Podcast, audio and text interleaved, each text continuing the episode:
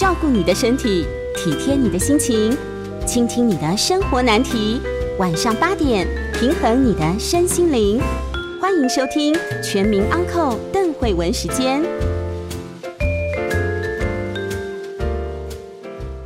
大家好，欢迎收听邓慧文时间。啊，今天是啊这段时间以来哦，防疫警戒降下来二级的第一天了哦。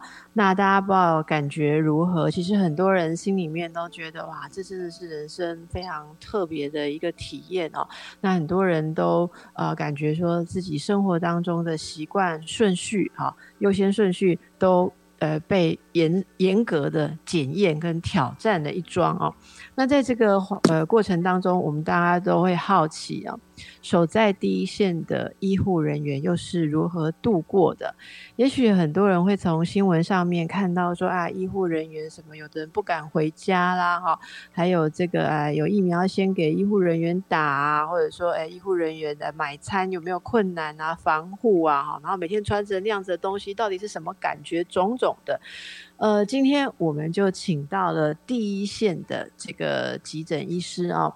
那我们这位医师，他呃，他的笔名啦哈，就是他自称是这个胖鸟医师哈，胖鸟医师，我们就这样称呼他。那他出了一本书哦，是联经出版社出版的，呃，这里没有英雄。急诊室医师的 COVID-19 一线战绩啊，我们现在就来访问我们这一位胖鸟医师。医师您好，嗯，邓医师您好。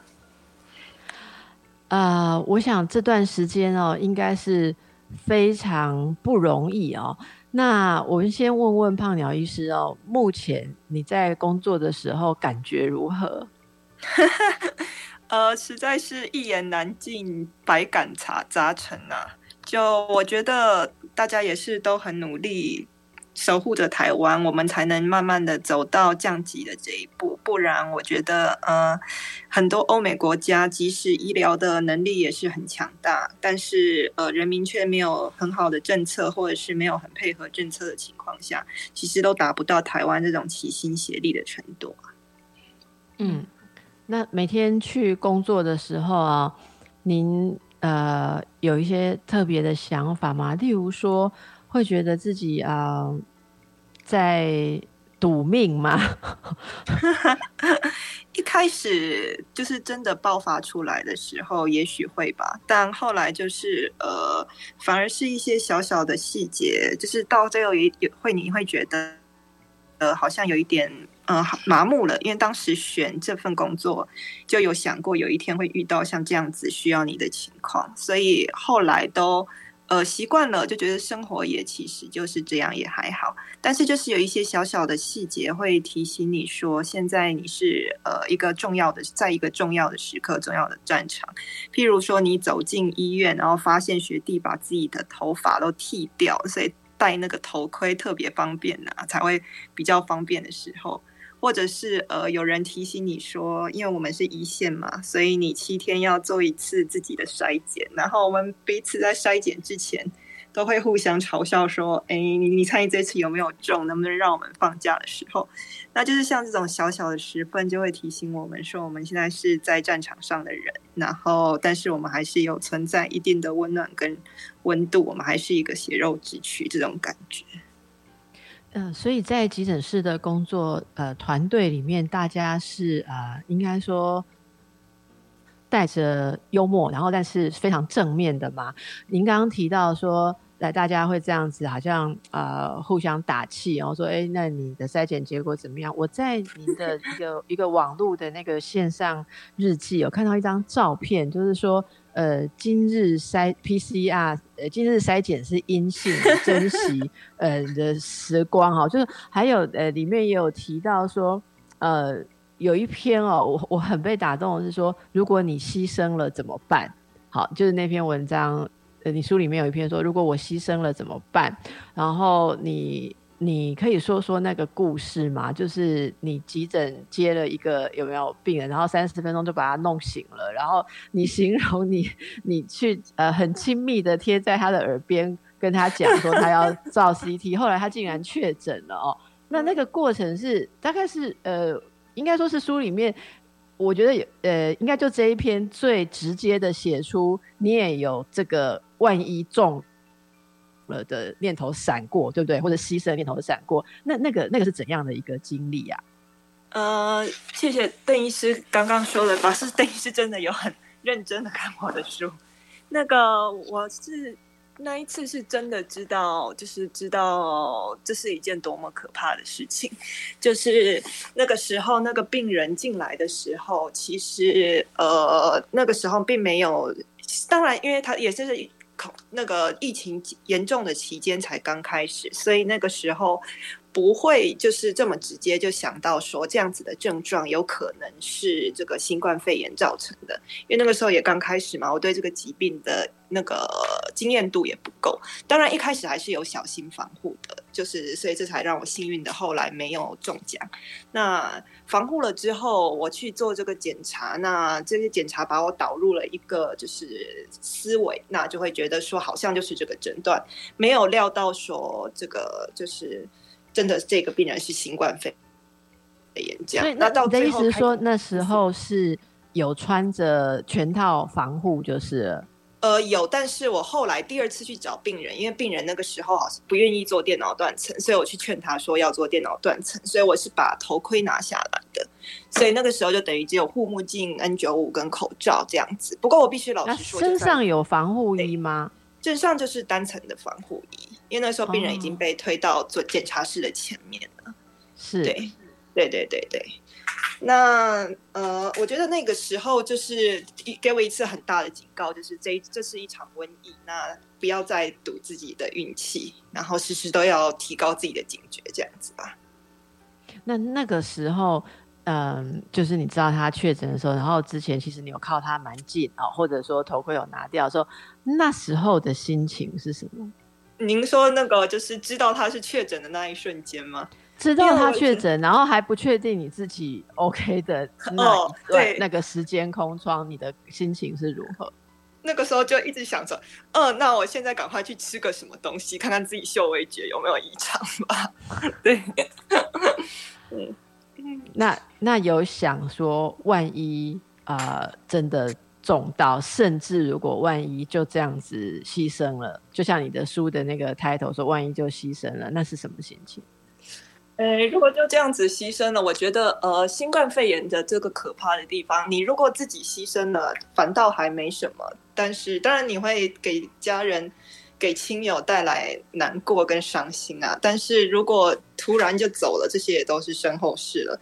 但是新冠肺炎这个可怕的地方就在于，如果你没有被他第一次弄，就是弄死的话，他接下来会留下大量的后遗症。其实那个时候我最担心的是，如果我中了，然后又活过来了，应该要怎么办？要面对自己那个终身的后遗症等等。对，然后就想着说，呃。此生还是无悔入急诊啊！能当一个就是在前线打转的人，还是要就是充满这个这个这个警觉意识才是对的。这样子。所以，即便那个时候想到可能的有这些后果，仍然觉得此生无悔进急诊。请问是什么样的人生观，好让你可以这样子的想？呃，因为我觉得，因为。因为这这个疫情其实它已经持续了蛮久了，一年半左右。那去年的时候，其实我就已经陆陆续续把我很多想要做的事情都做完了，譬如说我去。滑滑翔翼啊，去帮自己拍一个单人的结婚照啊，等等的。我把我自己的遗愿其实都已经差不多完成了。那我觉得我没有留下什么遗憾。那我接下来的我入急诊的责任就是要照顾大众。那如果我真的在岗位上牺牲了，那这个也就是我的使命跟我的命运吧。你担心也是没有用的。后来我是在慢慢发现这一点。哎，你这样讲有一点好像视死如归啊。应该应该也没有到这么这么壮烈啊。呃，因为其实哦，胖鸟医师应该还算是我们年轻或还或者中生代的医师嘛。呃，大家可能因为在呃这个广播里面哦，可能没有办法很确定。我我想说一下，胖鸟医师的这个急诊医师的资历大概是几年？五六年吗？哎，我今年是住院医师的第四年，也就是住院医师的最后一年，再加上呃，我们有一年 PGY 嘛，就是一年后医学生的训练。那一年其实我也选了很多个月的急诊，所以我每次都会戏戏称说自己是四年多一点点呢。是我这样问哦，是因为您刚刚讲的那样子的，嗯，对于这个工作这么样的投入，甚至呃，在生命的威胁之下都觉得说毫不退缩。可是大家如果仔细去想一下。我们的我们现在跟我们这样说话的意思，并不是说，呃，人人生已经半百哈，或者说六七十岁年届退休，觉得反正此生无憾哦。应该在大家一般的想法当中，您的人生精华才要开始。我我我，你知道我的意思吗？例如说，可能三十岁左右的年纪，哎，是不是三十岁左右？哎，对，没错，邓邓医师说的对对。所以您竟然可以觉得说滑翔翼呀，然后照片拍一拍，您觉得此生无憾哦。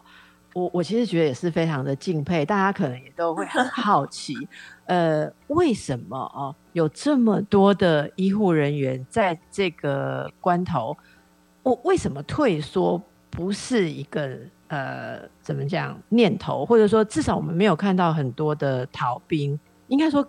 可根根本没什么逃兵哦，到底医护人员是为什么可以这样子这么样的投入？这是什么样的认同跟责任感？呃，我觉得第一点，我个人呢，我个人是这样子的，我个人是呃，因为我也没有什么特别的，就是像很多的主治医师可能已经结婚带小孩了，这样对他们来说其实压力更大。那我一个人其实还。就是呃，如果必要的时候，其实我上场也是可以的。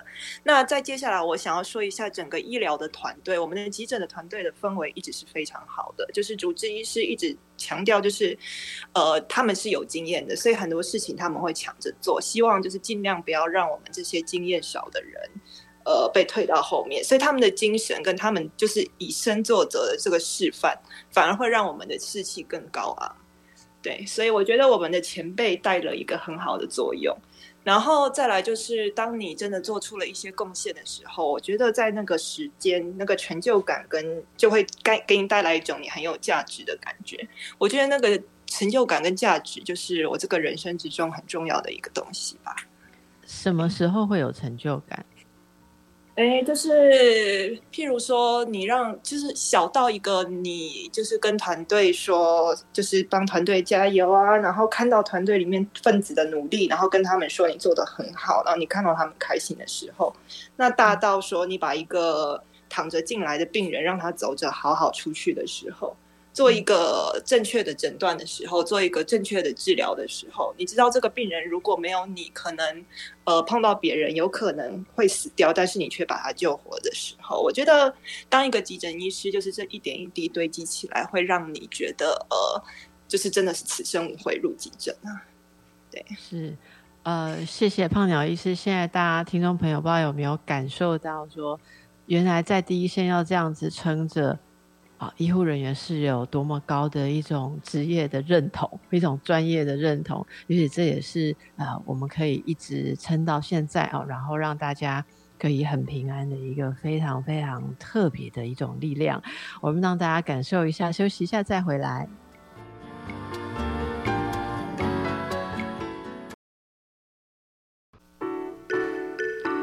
大家好。回到邓慧文时间，今天我们线上的是这个胖鸟医师哦。胖鸟医师是第一线的急诊医师哦。刚才在第一段时间，我们也听到一个急诊医师是如何的呃，要投入自己的责任哈。那么这本书里头哦，这里没有英雄，急诊室医师的 COVID nineteen 一线战绩里面，我们也看到胖鸟医师您写到父亲。就你的父亲之前在 SARS 的时候，那时候是呃，应该说有有盲道，对不对？对对，领的那一块奖牌。所以那时候父亲是，就父亲也是医师嘛，哦。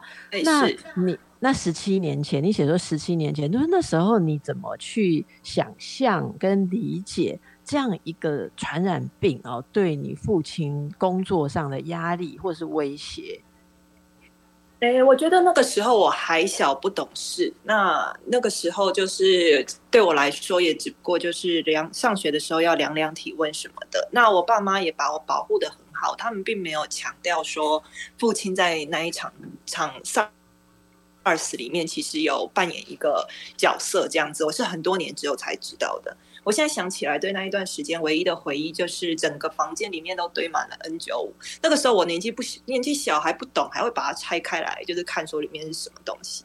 结果就看到那个 N 九五，我至今都没有办法忘记是我跟 N 九五第一次接触。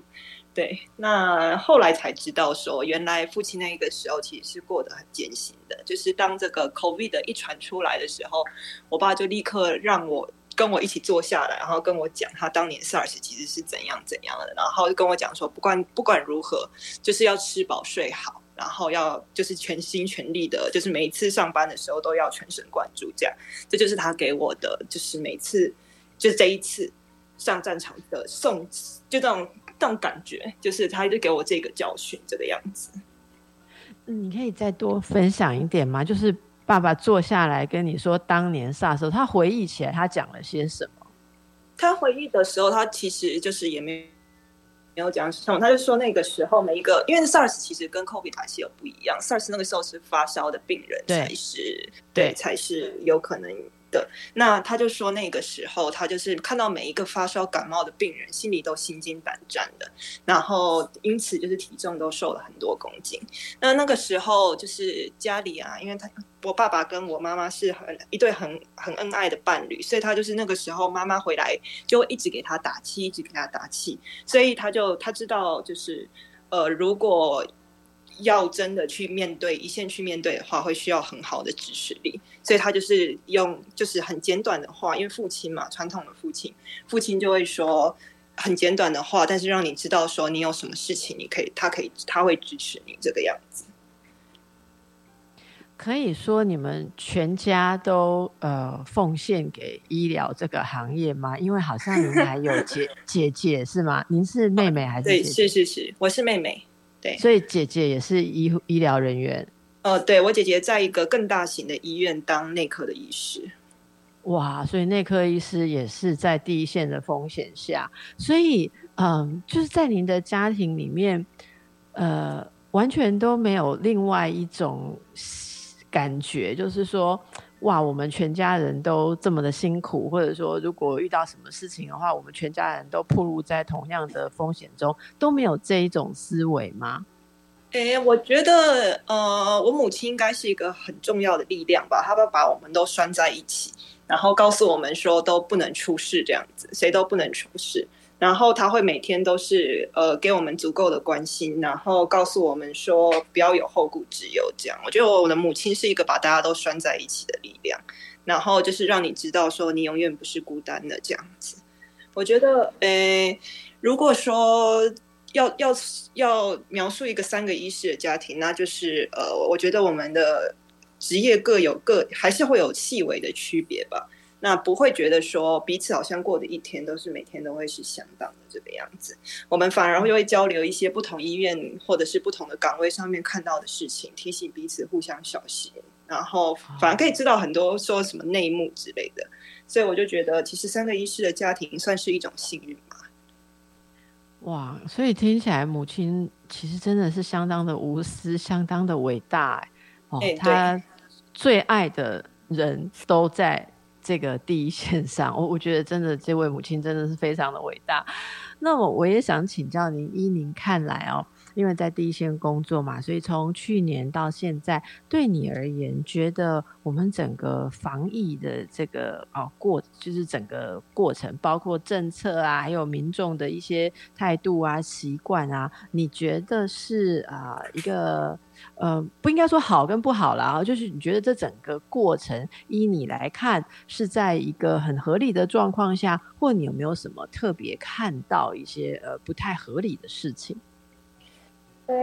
第一个我想一定是呃，制度应该是永远都不会到非常完善的，因为毕竟碰到这种事情，全球都是第一次。我觉得政策有一些做不好的地方，其实也无可厚非。但是我最希望的就是这一次的疫情，其实就是相当的暴露出对护理师人力不足这件事情。因为呃，护理师真的是很重要的资产，他们就承担了非常非常多的责任。那要有一个资深的护理师可以管到重症，管到新冠专责，真的是很不容易。所以我觉得。这一次有暴露出这一点，那接下来就是一些医疗暴力的问题。我觉得一直都没有一个杀鸡儆猴的警示在那边，所以导致大家就算是疫情，也也会爆出这样子的状况。但是我觉得人民这一边呢，我觉得相对是非常做的非常非常好的。就是像我下班在八九点的时候要上公车，因为忘了把口就忘了把口罩换了之后忘了再戴起来，就被赶下车。所以我觉得，其实人民在这一块做的是很好。那一刻，我对那个公车驾驶是真的很敬佩的。对，所以我觉得人民在这个防疫的，真的是没有大家，我们没有办法走到今天。我只能这样讲。那你有遇到那种呃，例如说日常生活去哪里买东西做什么，然后因为是医疗人员，然后所谓的被歧视或者被害怕、被排斥的情形吗？呃，我。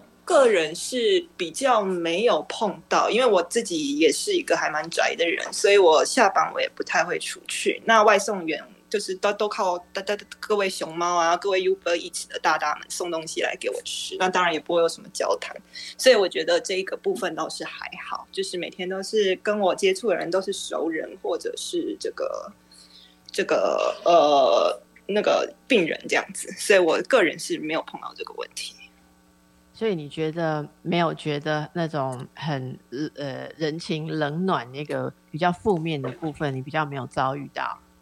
哎，冷的部分大概就是很幸运，都不是在我身上，都是看到别人啊。就譬如说，呃，我学弟很尽心尽力的照顾一个病人，然后那个病人还借酒装疯，想要打我学弟，这种这种冷的东西，幸好我是比较没有碰到的。但是暖的东西倒是收到了。多就譬如说民众送来的东西啊，然后民众写的小纸条啊，然后还有民众会发给院长信箱说今天有一位医师对我很好。我觉得第一第一次收到这个东西真的是高兴坏了，真的是就觉得真的是那一天我能就是快要哭出来那种感觉。哇，那所以大家现在如果是去急诊哦，会会觉得诶跟平常有什么样，跟以前有什么样的不同？现在的急诊日常有什么不同？诶，我必须要很抱歉的在这边跟这个这个病人们说，就是你大家的等待时间，我是希望大家就是都健健康康的。但是如果你真的不幸在这段时间要用到急诊，我们急诊永远是警备度最高的，所以你们有可能还是在呃会被分仓分流，会在外面，就是在那个还没有看诊的区域等待一段时间，等到我们确定。你没有肺炎，你的检验报告也是好的，那这样子的状况，我们才会让你进到干净的区。所以有的时候，有的病人，我们因为这个新冠肺炎的实在太多变了，所以有的时候等待的时间会相对的拉长。在这边，我想要先跟大家说声抱歉，这个真的是，呃，也是为了保护呃病人们，那也是不得不做的一个措施。对，嗯。所以这是一个民众去第一个会遇到这个要先确认嘛，哈，分仓分流。那急诊的整个状况有些什么不同吗？急诊的整个状况应该就是呃，大家的穿戴会比较，第一个当然是穿戴会比较不一样，然后心情会比较不一样。那有的时候呃，在就是应该是说大家，我是觉得还。除了防疫，就是防护、自我防护的这一块，还有定期筛检的这一块之外，我觉得我们的急诊一直是维持一个精神，就是一个高度一致的精神。所以我觉得其他部分其实好像没有特别的改变，没有太大太多的改变，就是说不会说因为特别的忙碌啊，或者压力特别大，或者说穿着防护啊很不容易，所以呃会比较倾向说。呃，没有耐心啊，或者要比较快速的解决事情，你没有感觉到有这些呃状况？我觉得没有耐心的人，不管有没有疫情，都是没有耐心的。因为我也就是属于这一区的人。那有耐心的人，永远他穿那个兔宝宝装，穿到汗流浃背，都可以感觉就是。感觉到那个味道了，可是他们还是就是笑嘻嘻的面带你，所以我觉得这跟个性比较相关啊。哎，你长时间的穿着那个时候，就说真的是可以保持一种清楚的状态嘛？因为那整个闷在里面，然后呃，你常常也许如果会起雾啊，或里面汗湿啊，会会不会常常处于一种有点呃，我不知道该怎么形容。我我以前我我们会说有点精神科会说有点 derealize，就是有点。跟现实之间有点交界啊，然后处在一种很真空的游离的状态，然后觉得自己思考不是那么落地着地的状态。呃，你你都你们都没有这个问题吗？我记得说真的，SARS 的时候，即便是精神科，我们支援急诊也有过穿那个。我觉得我三个小时的时候，我的头脑就已经不是在正常人的状态。我真的很好奇，你们每天这样子，你你都是清楚的吗？哎，我。我个人是也有历经那种好像就是在阴阳魔界的时刻啦。不过那个是我们现在就是差不多大家都是一天大概四个小时，是我们一个班是十二小时嘛，我们基本上就是会三个人换班轮流出去。那如果你真的，因为我们的急诊的支持系统算是好的，所以如果你真的真的不行了，你打个电话，请里面的人先出来替你也是可以的。所以，当你知道这件事情的时候，就会好一点呐。对，那就最近的那个高温，真的会让人有点受不了。所以，就是打完第二季的同仁，有的时候就不会穿那个兔宝宝了，因为其实世界上的一些该赖也没有建议说一天到晚都要穿的兔宝宝。当然，如果那种有有老小上有老小有很多房贷压力的那种主治医师们，可能还是会。呃，穿着整套啦，就是比较小心的人。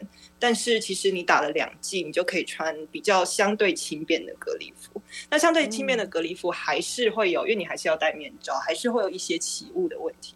那有的时候你就会泪眼朦胧的看病人，那病人就会说：“哎，医师，我的真的有这么严重吗？为什么你看起来一脸很忧伤的样子？”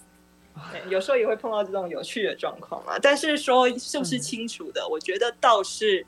呃，我们应该都是清楚的。如果是不清楚的状况，我们自己知道，我们要赶快把会去换班，而且会可以得到资源，哦真的是让大家觉得非常敬佩，而且觉得感觉非常的安心了哈。呃，你在书里面有写到那个呃戴护目镜不能哭啊，哈，为什么会有那个 感触？哦，因为那个时候是疫情比较忙乱的时候，可能一次来很多重症，然后你就就是。然后那一天见了太多的死亡，太多生离死别。那不管怎么样厉害的人，我觉得就是是更别提我这种小菜鸟。如果碰到这样子，还是还是会有感触，对不对？对，就是很痛的时候。我嗯，我突然发现了，跟你聊到我都忘了时间了。我们现在应该要进广告，我们等一下再回来听这一段。好。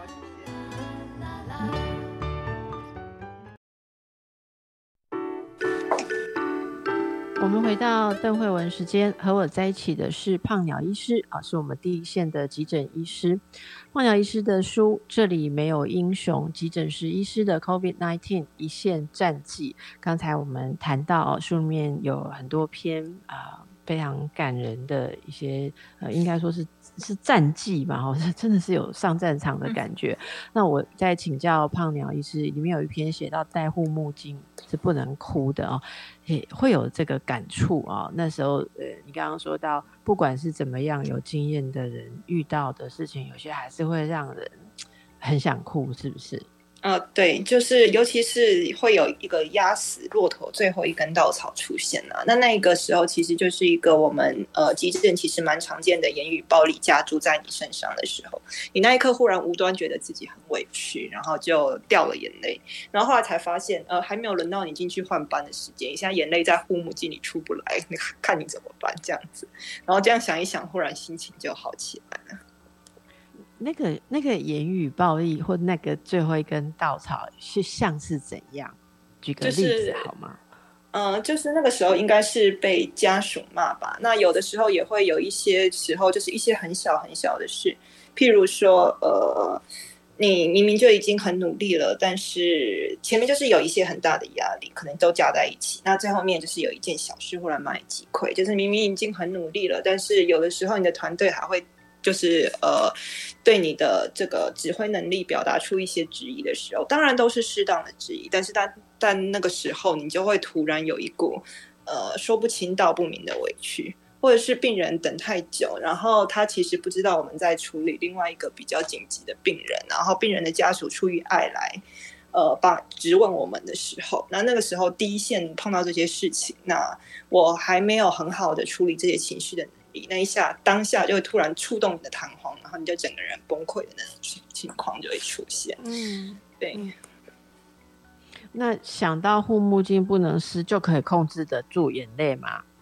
呃，当然不会，但是你会就是 觉得这件事情很好笑，就是那那一次之后，就是学就会让你的情绪调节能力就是自己在往上升吧。那那一刻升级。对对，那一刻就是真正的让你感，就是突然就笑出来，就想到这句话就突然笑出来。那个时候写这句话，其实背后是这样子的感觉。嗯，这个呃书里面其实处处会看到一些，呃，虽然你说书里面好像希望比绝望少一点啊，可是我看起来是看到希望跟正面的能量非常的充沛。像你刚刚说的这个例子，呃，还有。我们刚刚在聊说，发现你有亲近接触的病人啊，有有取下这个这个什么？你说什么头盔哈？跟他讲话的病人确诊的时候，我我记得你写的是说，你跟你的同事讲说，万一你牺牲了怎么办？然后他们的回答也是很很 说什么要烧最好的东西给你，是吧？对，这个是盼望我死已久的感觉。所以那时候，你你你们真的像书里面这样对话，所以你叫他要烧什么给你？我叫他要烧那个吧，酒跟罐头塔吧，我记得，因为我很喜欢喝酒。对，然后是，然后然后你写说哈，就是胖鸟医师写说，听他们这个承诺哈，会烧你要的东西之后，你就觉得非常的安心，这样，然后继续再做你的工作。哦，我我觉得这个还有像你刚刚在聊说啊，想到这个呃护目镜里面啊，这不这个如果你流眼泪湿了很麻烦哦，就是这样子的一个自我安慰，然后赶快把自己再拉回呃工作的专注当中，诶，这个是我呃非常不容易的一种呃精神管理了哈。可是您却在自我介绍里面开玩笑的说，你那个你是那个什么情商。还有什么伤什么伤都不高的人哦，这样子的自谦哦，这形成很很大的对比。然后我很好奇，你是怎么培养出这样子的情商？哎，我个人是觉得，就是那句话其实不算是完全是玩笑吧。就是呃，因为我有很多很好的前辈，他们是真的碰到那个。失控的病人还可以笑着处理，但这个真的是不是一般的强大，所以我觉得我在这个急诊界可能还能还只能排在末尾。那后来就是自己也有培养出一一套遗忘机制吧，就是上个小时发生的事情被骂的事，下一刻可能嘛就下一个小时可能做了点什么事，缝了一个病人啊，然后照看了一个可爱的奇怪的 case 啊，那突然就又都忘掉了，就培养一套遗忘机制嘛。对，哦。所以才会说最怕，所以才会说最怕的时候是晚上的时候，因为没有东西让你分心。那那个遗忘的东西，它可能有的时候会跑回来，这样子。嗯嗯嗯，所以我们可以从这些小地方可以看到，一个医师或第一线的医师，真的是要不断的让自己哦可以微调，不断的调回那个状态，哦，真的不容易。呃，我还看到一句啊，就是你刚刚讲到那个。等待的病人不耐烦排或排队不耐烦，你书里面好像那篇应该是写等待筛检的时候，你说 你说大家排队买 iPhone 的时候应该不会这么不耐烦哈，是不是？哦，对，你有这样写，但是嗯，对，因为我觉得期待不一样吧，民众期来急诊的期待就是可能就是有一些观念，就是急诊就是。急嘛才会需要有需要才来，我们也不是没事要伤医院，所以很希望能得到一些比较快的照理照顾跟处理。那而且你等的是一个不是这么好的东西，你等一下要被戳鼻子，然后你还要等那个结果，你想到你当然心情就不好。可是你想到要排 iPhone，当然会很开心啊，因为等下要拿到新的 iPhone，所以就有时候觉得有点委屈这样子。这你这就是很高的体量了。很多人很多人哦，其实从去年到现在，我们可能呃外部的人就是会在新闻上面看什么确诊病例啊、死亡病例几个啊，然后怎么样怎样，但是。哎，很少有人知道那个，如果一个人真的确诊，他可能会被送进隔离病房，然后呃，也许有些人活过来的，有些人可能生离死别嘛，哈，这过程哦，会像是什么样的一个经历？你可以跟我们呃分享几个例子吗？当然书里面有一些哦，例如呃，如果如果有一个人确诊了，好，那你看到的那后后来的人生百态是怎么样？其实急诊医师很少看到，就是有这种二次回来的回诊客了。那如果是新冠肺炎后半段的事情，可能我们就不会有内科或专责这么样的了解。但是我可以跟大家稍微分享一下，如果大家是在病情的轻微的时候就来，然后接受到完整的照顾之后，那就是呃被隔离，然后重复的被隔离、被筛检。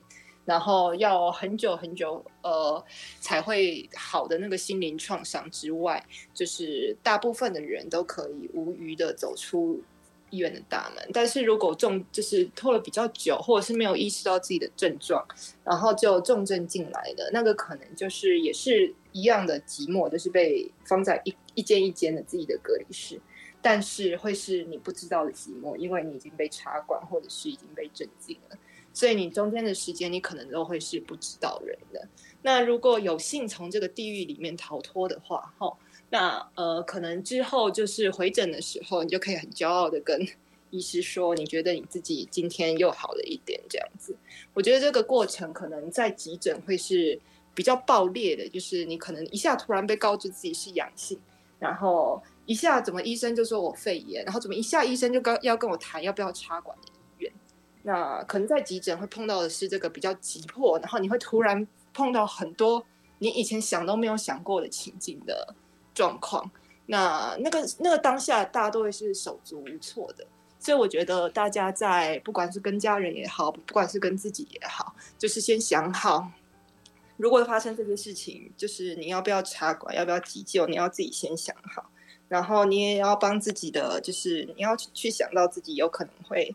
就是感染了、死亡了这件事情。那你如果本来就有一个计划的话，你真的碰到的时候，你就不会有这种慌张，或是甚至把决定都丢给亲密的人做，导致亲密的人会有心理负担的这样子的状况。您有看过就是呃确诊的人手足无措，然后都丢给亲密的人，让亲密的人很痛苦的情形是吗？哎，我觉得我碰到的情况都会是这个。因为那个人意识不清，那他生前因为东方人总是比较忌讳讲生死这件事情，所以导致交代这些事。对对对对，他说我爸爸好像以前有提过不要压胸，可是我不知道茶馆之类的，他们就会觉得说好像父母的命悬在自己手上，或者是兄弟姐妹的命系在自己手上，那压力很大哦。是好，那我们我们让大家休息一下，想想看，哎，你平常有交代过这些事情吗？好，我们等下再回来听。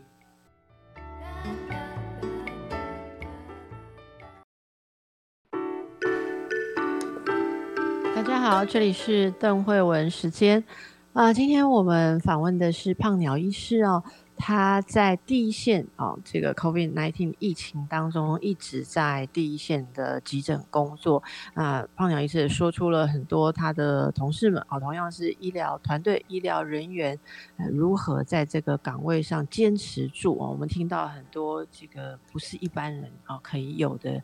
坚强哈，跟稳定，我觉得真的是非常的敬佩。嗯，胖鸟医师有在呃，我看我看到在某些访谈里面哦，你有跟一般人哦有一些建议，好像是人生观哦。你说，诶，把遗憾的事情解决掉，然后期待最好的结果，这是你给不幸染疫的人的建议是吗？诶，我觉得不管对什么事情。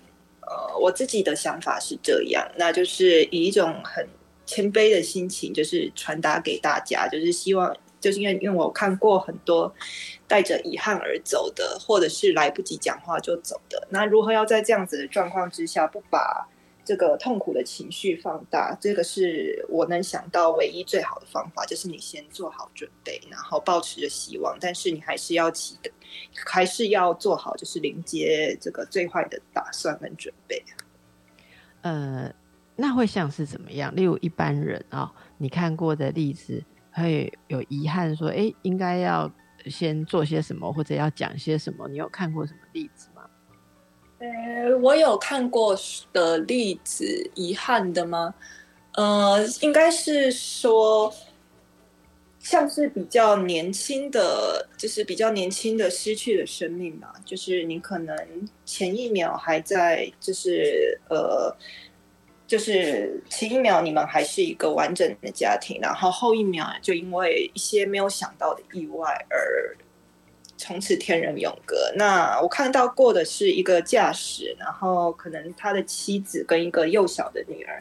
那那个司机可能就走了的时候，就是还带着一种，就是应该是说没有，就是没有做好一个，就因为这种情况你也没有办法去做准备嘛，所以他会一直带着一个遗憾跟痛苦的情绪。我每次只要想到那个画面，就会想着接下来这家人要怎么过下去。我心里是很希望那个这些家庭是在经过这些风波之后，还可以重新再站起来的。那如果你们在平常的时候，可能就已经呃最后一句话说的是谢谢再见我爱你，总是会比最后一句话说的是你好烦我讨厌你而来的温柔。对你想起来不会这么的痛苦吧？嗯。那从过去一年以来，哈，就很多人觉得自己的人生观受到很多的冲击哦。那呃，听起来一是一直都始终如一的哦，对于这个工作或者对于生命是有一个一一致的这种方向哦，跟你的哲学观，那会不会也有被疫情改变的事情？呃，被疫情改变的事情，应该就是会对自己的生命再尊重一点。因为以前都会想说啊，死了就死了，反正我一个人嘛。那现在不一样了，现在如果你染疫，然后你自己不知道它有潜伏期，你危害的是整个团队。所以这场疫情也教我更有这个责任感，跟更有这个对生命的尊重。就是有的时候，你虽然觉得你很潇洒。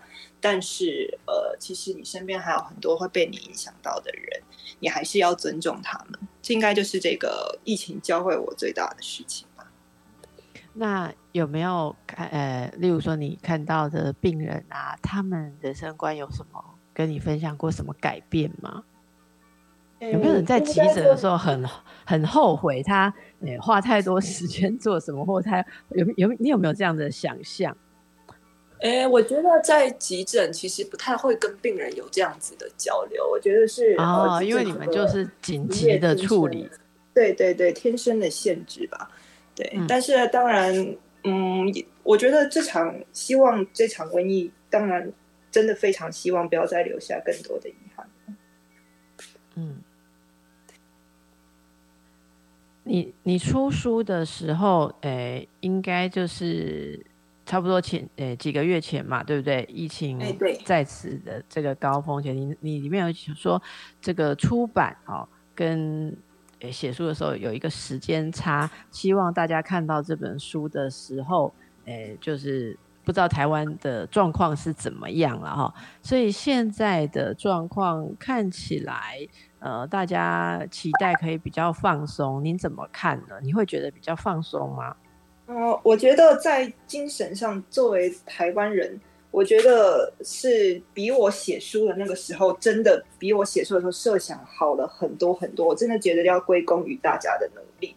但是我觉得，呃，会不会放松？我觉得还是有一段很长的路要走，因为我们急诊永远是最后一个放下就是装备的人，我们会奋战到最后，因为我们真的不知道他什么时候再回来，尤其是刚解封的时候，所以请大家还是要小心。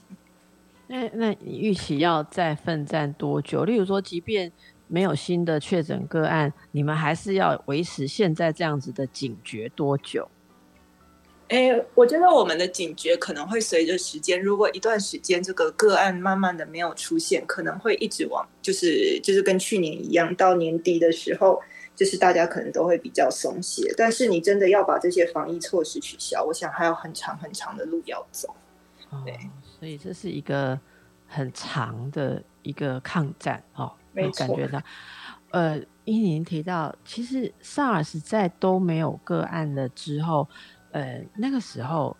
医疗体系还是维持着，就像有个案随时要爆发时候的状态很久。哎，我记得那时候已经都没有个案的，可能隔了好几个月，都半年，发烧筛检站还是存在的，你知道吗？所以我印象非常深刻，那时候家里的长辈发烧，所以是没有办法立刻进到病房的，就必须要在对。其实所以看起来，呃，你们还要维持这样子的一个。高度警戒可能蛮久，也许大家都开始放松了，可是医师们哦，医疗工作者还是会要背着这样子的装备哦，就是穿着这样的装备，然后很辛苦在一个精神很紧绷的状态下哦，所以真的请大家是呃互相体谅一下哦，也能够感恩，那感恩也是尊重自己生命的一个最好的方式。哎，那现在虽然比较放松了，那大家听到我们胖鸟医师的分享，相信大家还有。对医护人员会非常的敬佩，大家一起继续的努力。我们今天很感谢棒鸟医师啊，也祝福医师工作都顺利平安。谢谢大家。